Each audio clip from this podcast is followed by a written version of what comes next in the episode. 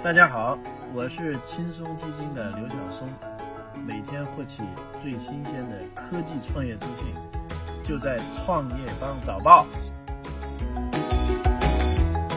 欢迎收听创业邦早报。创业是一种信仰，科技创业资讯尽在创业邦。今天是二零一九年七月二号，星期二，我们一起来关注今天的重要讯息。微信七点零点五安卓版上线，没有语音转文字功能。日前，微信在腾讯应用宝发布了微信七点零点五 for Android 版本。此前称，微信将在新版本中推出发送语音过程转文字功能。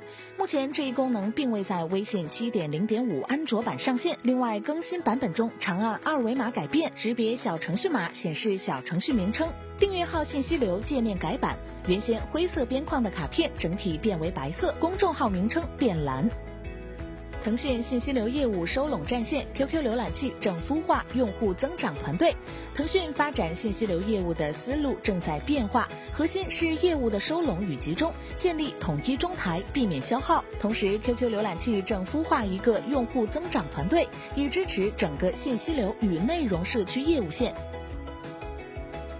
阿里优酷体育和苏宁 PP 体育成立合资公司，阿里旗下优酷体育和苏宁旗下 PP 体育正成立合资公司进行业务整合。据知情人士透露，合资公司可能叫阿里生态 PP 体育，阿里占大股，七月份官宣，现已在招人。苹果或推出中国特色版 iPhone 去 Face ID 配屏幕指纹。六月三十号，上游产业链消息爆料称，苹果可能会在未来中国市场打造一款特色版的 iPhone，为了加强其在中国市场的竞争力，同时也是为了挽回老用户的流失。在外形方面，苹果打算节约成本，在这样的手机上拿掉 Face ID，而用屏下指纹功能取而代之。目前暂不清楚这款新机将会何时推出，可能只是初步的规划。